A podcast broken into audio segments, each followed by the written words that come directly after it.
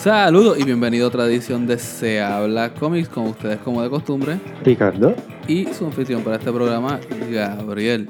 Bueno, Ricardo, ya estamos viendo finalmente la luz al final del túnel. Estamos vacunados, están abriendo las cosas, ya están haciendo mandatos para abrir, con, tomando sus medidas precauciones. Este, tú particularmente estás celebrando varias cosas esta semana.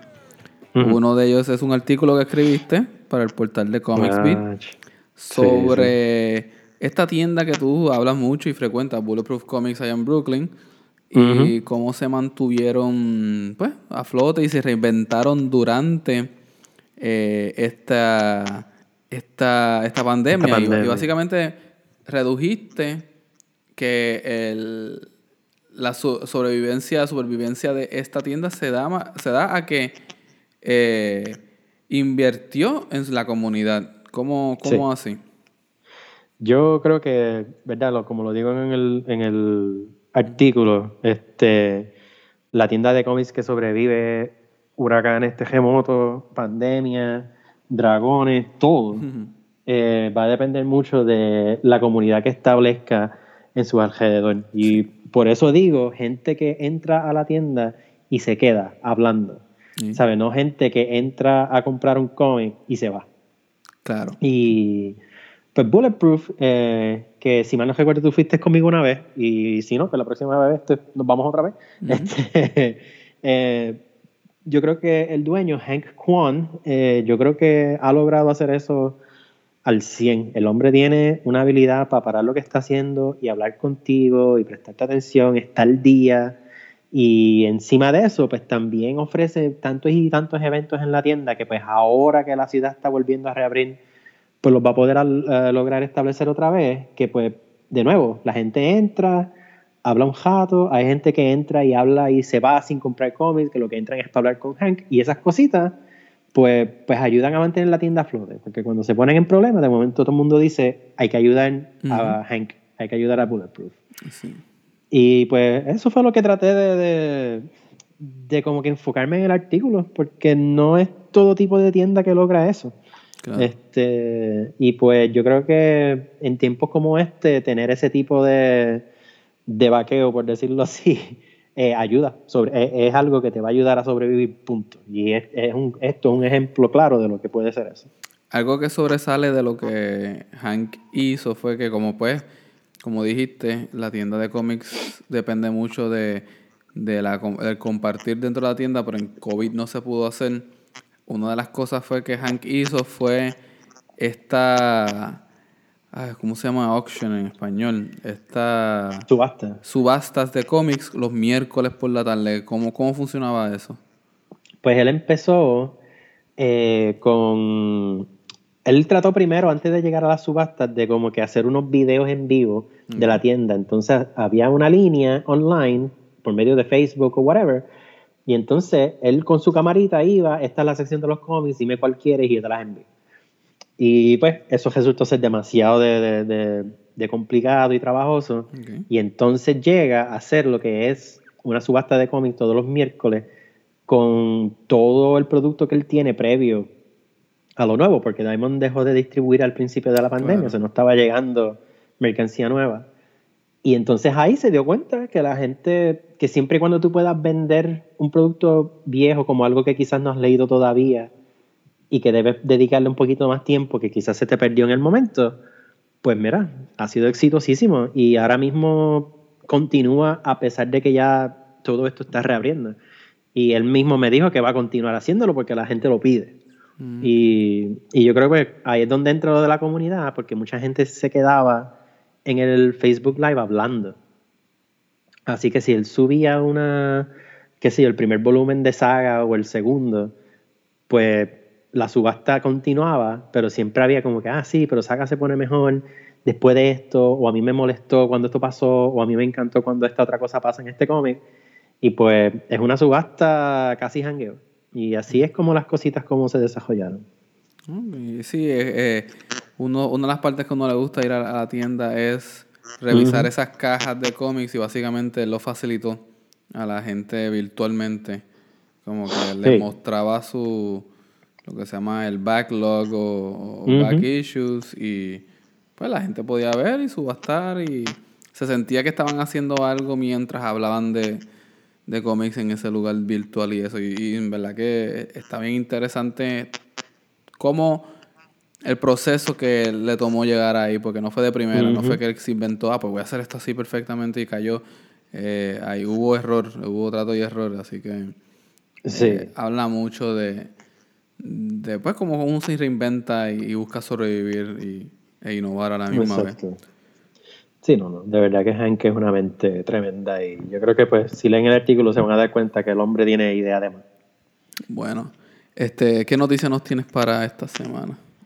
Bueno, una noticia es totalmente de sorpresa, pero también impresionante por lo que significa, y es que aquí hubo una tienda de cómics que se llamaba St. Mark's, que llevaba 36 años en, este, en operaciones en el área de 14th Street no muy lejos de Forbidden Planet, este, que cejó dos años atrás. Y ahora está anunciando que va a reabrir este, un mero dos, dos años después que cerró, pero en vez de abrir en Manhattan, va a abrir en Brooklyn, en un área que se llama Industrial City, este, o Industry City. Y esto es extraño y, curioso por varias razones. Primero, cuando las tiendas de cómics fracasan, fracasan porque casi no tienen fondos ya. Claro. ¿Verdad? Y como que de momento escuchas que esta tienda va a abrir otra vez bajo el mismo nombre, con el mismo concepto de tener cómics raros que pues no, no se consiguen tan fácil en, en, lo mainstream, este, pues es impresionante. Tú sabes, como que es algo que, que no se escucha y estamos bien, bien pompeados pero confundidos de cómo es que esto ocurrió. ¿Qué tú crees que es a qué se deba que vuelva a abrir? Este, ¿Hay unos incentivos que está dando el gobierno para recuperar cosas post-COVID? Yo creo que, yo creo que sí. Este, yo creo que están dando unos incentivos, eh, pero no solamente eso. Este, yo creo que es que también esta área de Industry City, pues se está convirtiendo en un social hub y yo creo que muchas tiendas y muchas industria se está mudando ya de por sí más para Brooklyn. este, y pues yo creo que entre incentivos de gobiernos para comercios locales, con eso, encima de que St. Mark's como quiera vendía de sus cómics online, porque ellos no tumbaron la tienda online de cómics. Pues parece que vieron que tenían el apoyo. Como quiera, es algo bien curioso. Brooklyn no es tan barato tampoco. No, está subiendo. Por eso. Por eso, como que no entiendo, o sea, entiendo moverse de Manhattan a Brooklyn, pero como quiera no es que es la opción más económica.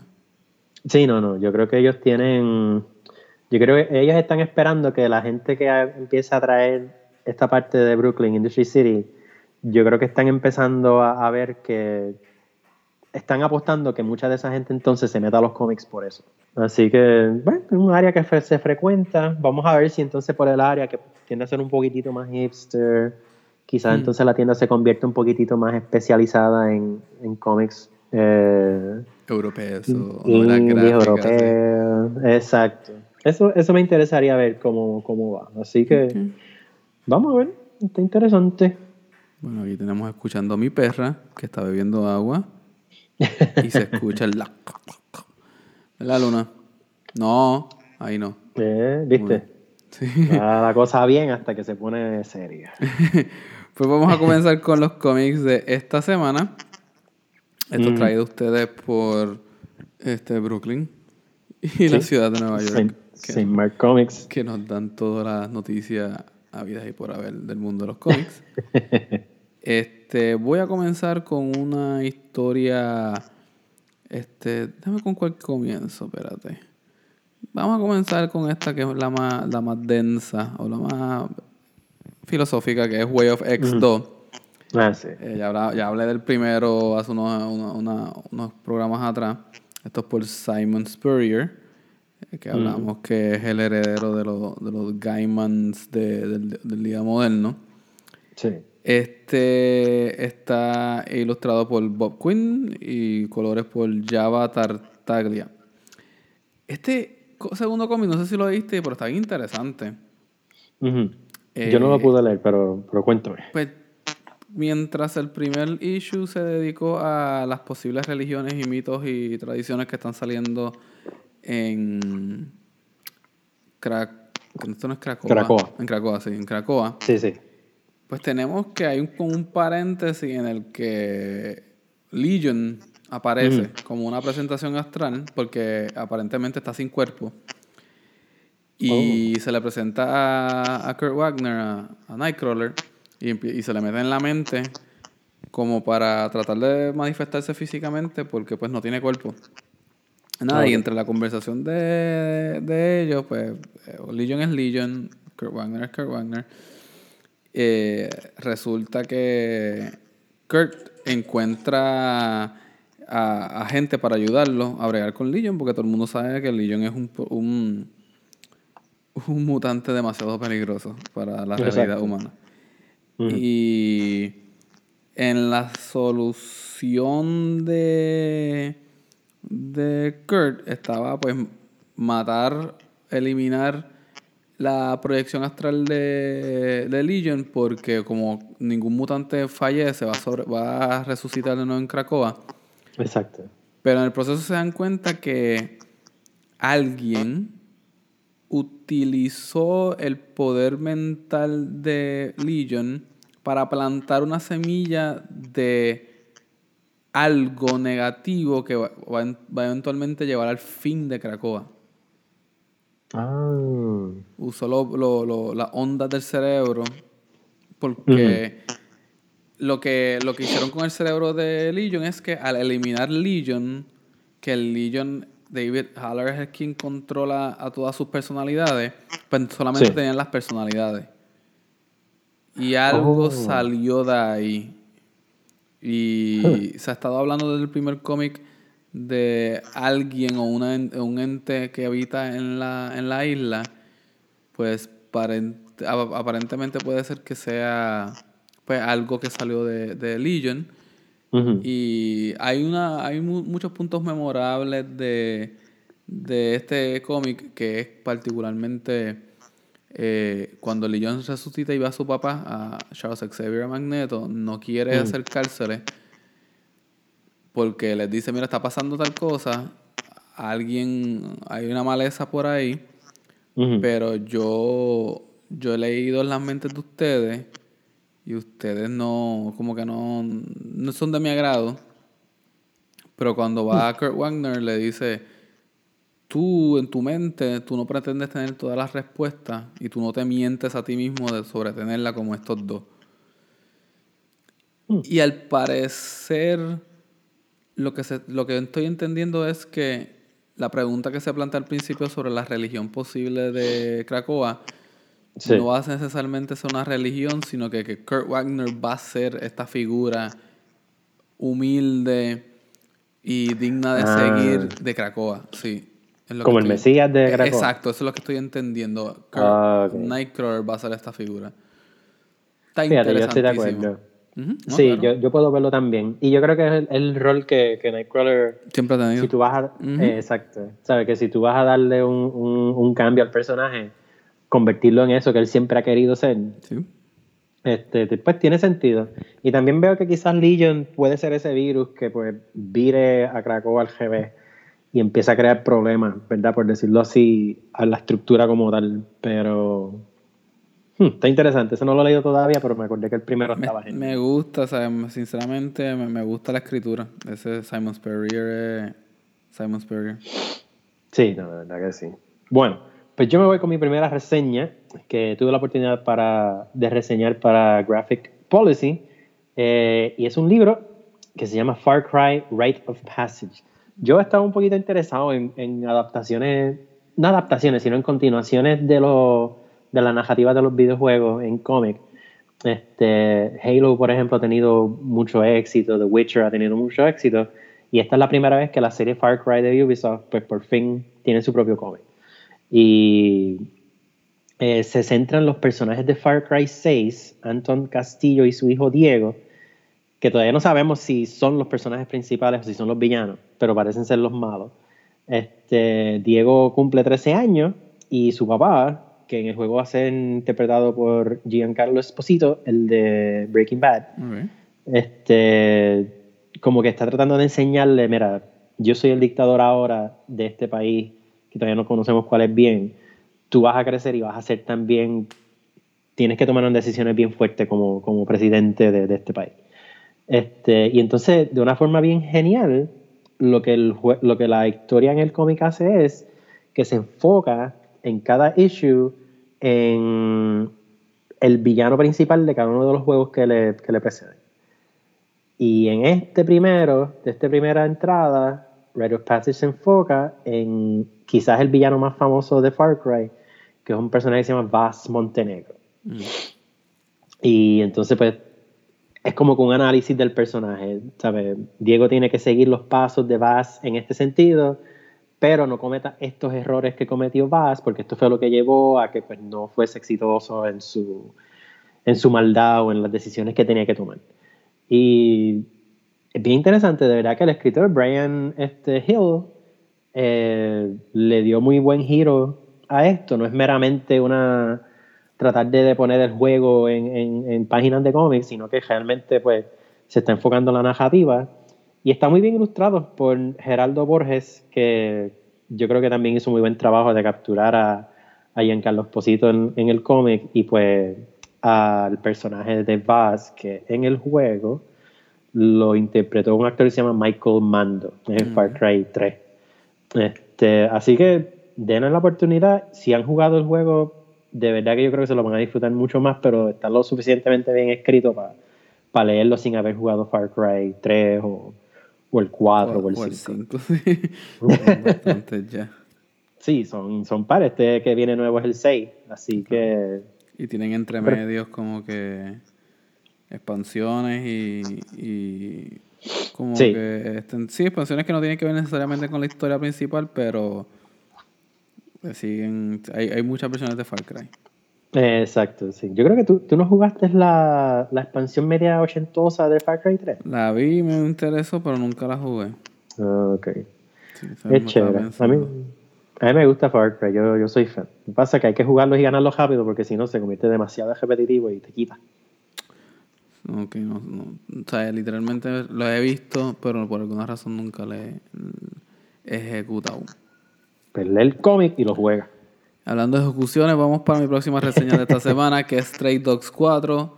Esto mm. también he, compartido, he hablado de esto ya antes. Esto es una serie este, de Image Comics.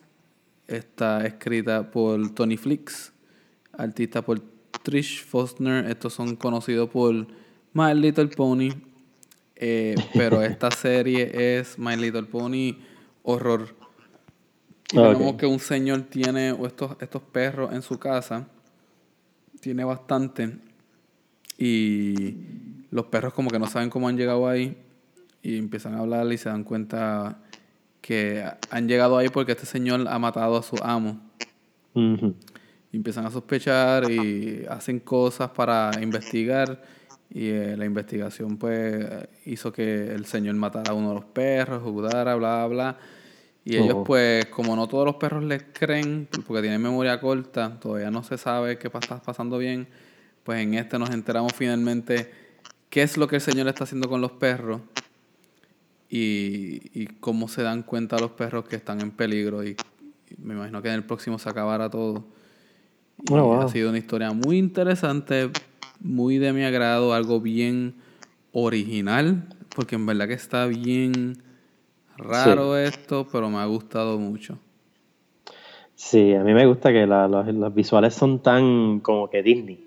eso mismo. ¿Verdad? Que como que tú los ves y dices, ah, esto tiene que ser una, una loquera aquí, que le guste más que a una audiencia bien en particular, pero cuando lo lees es una cosa horripilante. Así que, y yo, a mí lo que se me hace un poco difícil leerlo porque, pues la cuestión que yo tengo con los animales, Sí. Pero, pues, es una historia, buena historia. Sí, una historia. es ficción, al fin del día. Así que, interesante. Otra cosa que es ficción, y yo agradezco las deidades que es ficción, es un cómic que salió en el 2018, pero que están sacando nuevamente porque se ha convertido en una cosa en un fenómeno, por lo menos en Japón, que se llama Dementia 21. Ok. Y Dementia 21 es de un artista, un escritor, este ilustrador que se llama Shintaro Kago. Lo cual no está fácil venir a Puerto Rico y tener ese nombre. Pero si viene alguna vez para una convención en Puerto Rico, pues por favor respeten y no hagan, no le hagan chistes a este, a esta leyenda moderna del manga. Pero Dementia 21 está tan y tan y tan y tan extraño y loco y, y jodido. ¿Sabes? Es que no tiene otra palabra. Es de esta, esta mujer que trabaja para una organización en Japón que, que cuida de, de personas mayores. ¿verdad? Este, no es extraño, ¿eh? o sea, literalmente existen servicios Sí, así de personas que... sí. Exacto. Pues el- la organización para la cual ella trabaja tiene un sistema de rating que los pacientes dan una reseña y pues, dependiendo de la reseña, la persona se considera la mejor, recibe más casos, etcétera, etcétera. Pues son una serie de historias cortas donde esta muchacha va yendo a distintas casas a, a- a cuidar a viejitos, este, de buen corazón, ¿verdad? Pero también interesada en que le den ese, esa puntuación para ella siempre estar arriba. ¿Qué pasa? Cada casa que ella va es un, un caso súper absurdo. Este, por ejemplo, eh, uno de los casos es de tres hermanas ancianas. Este, ella tiene que cuidar de todas ellas. Este, la muchacha se llama Yuki.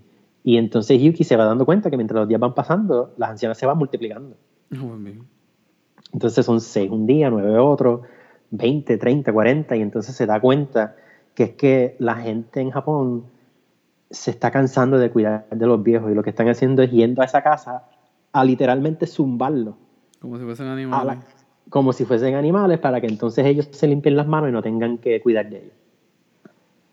Esa es una historia, se convierte en algo absurdo, los viejos como que se unen y dicen vamos a, a- a destruir porque ya no nos pueden seguir tratando así, bla, bla, bla, bla. Ok, pues esa es una. Otra historia, a Yuki le toca cuidar de un este superhéroe gigantesco japonés como los Power Rangers, como Ultraman, Ok. pero tiene que entonces ir a, a- a este sitio a cuidar de este Ultraman gigantesco que está en pañales y está senil. Los japoneses cogen, las cosas más cotidianas y las convierten en esta deconstrucción absurda. Sí.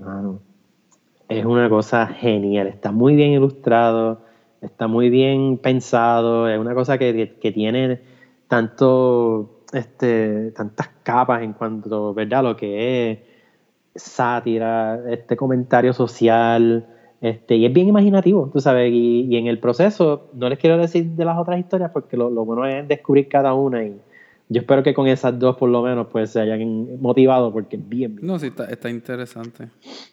es muy, muy bueno. Así que los recomiendo. Ahora Fantagraphics está sacando, este, yo creo que son como tres o cuatro volúmenes y parece que van a sacar una caja donde los tienen todos. Se ve de, de linda la caja. Tengo que. Apúntame el nombre cuando puedas por. por texto, porque me compré un estante nuevo de libros y, y pensé llenarlo con solamente manga. O sea, yo, yo tengo mi estante de cómics, Ah. pero senté- pensé llenar ese de manga. Pero Qué me di cuenta yo que yo no tengo manga. Pues hermano, yo así mismo yo he estado tratando de leer más manga por eso, porque como que me gustan y siento que como que no he leído lo suficiente. El que tengo en la mira ahora es el de Náusica, que fue Ah, escrito sí. por. Ah, el de Studio Ghibli. Mi, Miyazaki. Hayao. Por Hayao Sí. Miyazaki. Él lo escribió, él hizo una película también de ellos, Sí. pero la película es nada más que un- una porción de la aventura entera, son siete manga volúmenes y la consigues como en 50 dólares en Amazon entero, la colección, así que sí, voy a, voy a, voy a meterle a eso. Hablando de, de, de Studio Ghibli y todo eso, esto eh, será medio random, pero eh, nosotros hemos hablado aquí varias veces de, aunque sea en cuestiones de inspiraciones de otros cómics, de Little Nemo en Slumberland. Sí. Este Studio Ghibli tiene una película de Little Nemo.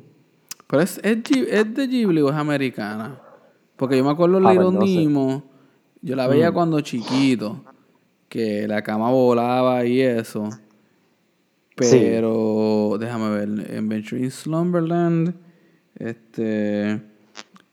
H Night. Esto fue. No, esto, fue- eh, esto es mi. Esto es Pro- Tokyo Movie Shinsha. Es quien hizo esa. Mm, Diablo. no es Ghibli. No. Eh, directores Masami Hata y William Hertz. Story by Jan Mobius Giraud. y wow. Yutaka Fuyoka. Jan Mobius escribió esa historia. ¡Wow! Esto es del 89, Japón. Yo la he visto cuando chiquito. Yo tengo que, yo tengo que volver a ver esta película. Verdad que sí, yo, Wow. yo la encontré. Si tienen Prime, está en Prime. Este, o sea que no la tienes que gente, ya es parte de, de la selección de Prime. Sí. Ya, yo la veía cuando chiquito, pero yo no sabía las cosas que uno ve cuando chiquito que... Sí, mano, una cosa genial.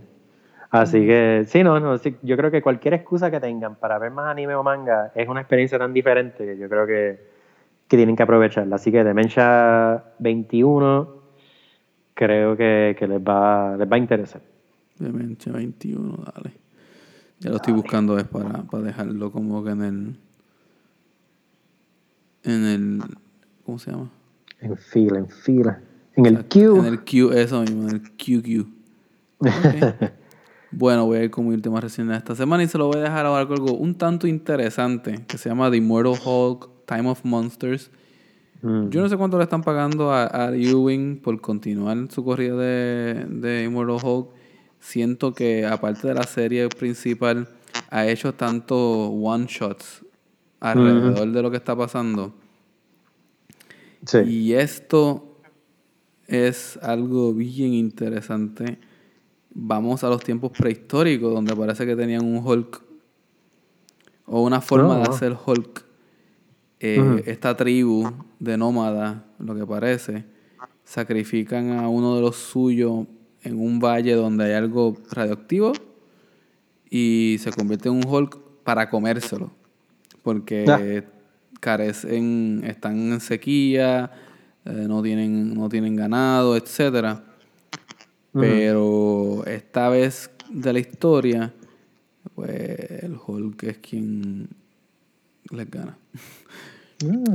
Y Tiene el- sentido. Y hay otra, hoy segunda historia. La primera historia es por Al Ewing y Alex Pagnadel. La segunda historia es por David Vaughn, A Little Fire. David Vaughn y Kevin Nolan. Y es que Bruce Banner entra a un cine donde la gente está hipnotizada porque Scarecrow, y yo no sabía que Marvel tiene un Scarecrow que... O sea, yo sabía que Marvel tenía un Scarecrow, pero eh, para efectos de esta historia, opera exactamente como el Scarecrow de DC. Oh, ok. Eh, lo- los hipnotiza bajo una onda y se alimenta del miedo de las personas.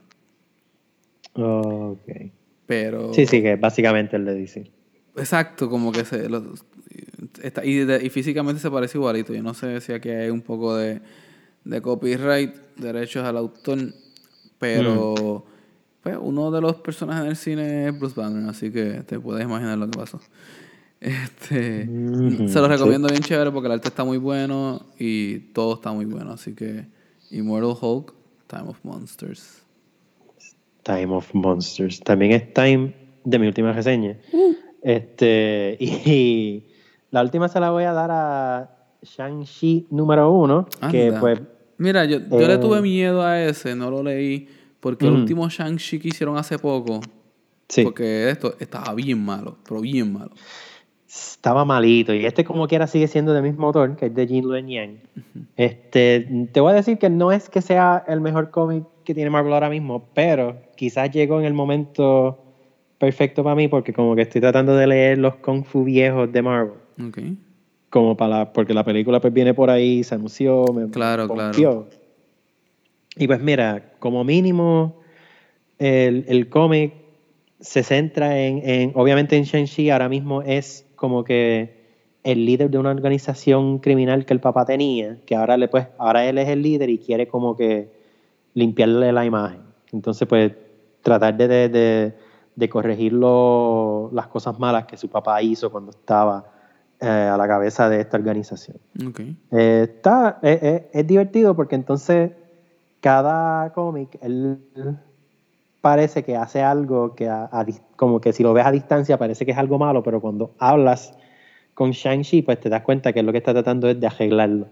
Y pues en el primer ejemplar, este pelea con Spider-Man, porque Spider-Man piensa que Shang-Chi parece que va a hacer unas cosas criminales que no debería estar haciendo. Mm. En el segundo va a pelear con Captain America. Y pues por lo menos esa, e- ese formato me está interesante, ver cómo entonces cada héroe como que interactúa con Shang-Chi y, y tenemos como que estos dream matches al estilo lucha libre donde como que, ah, mira, Shawn Michaels va a pelear con Stone Cold Sí, sí. o Stone Cold va a pelear con André Gigante. Así que, que en, ese sentido está divertido, tiene mucha acción y pues algo que tiene bueno el Jin Luen Yang es que pues añade cosas de mito este chino. Y siempre es bueno ver como con un poquitito de más de esos mitos en los cómics mainstream.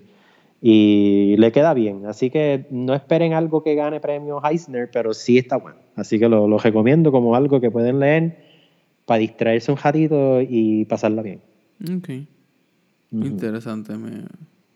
Voy a tratarlo, pero no te prometo nada. Porque es que lo, el- no sé, no me. Siento que para ser un escritor asiático eh, está siendo bien, bien estereotípico.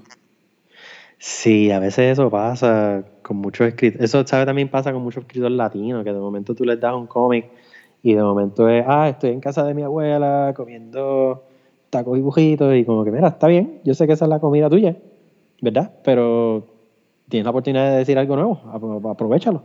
Exacto, no sé. Está, está Sí. rara la cosa. Yo te entiendo, te entiendo. Bueno, y con eso terminamos y concluimos otra semana de cómics. Le queremos agradecer a todos los que escuchan, porque hay la gente que nos escucha. Y siempre que ponemos un episodio nuevo, rápido ponen a escuchar. Este, le agradecemos todo. Eh, sigan escuchándonos. Es que recuerden dejarnos una reseña cuando puedan. Y si Ricardo no tiene más nada que decir, Yo solamente quiero decir que no tengo más nada que decir. muy bien, muy bien. Así que hasta la próxima.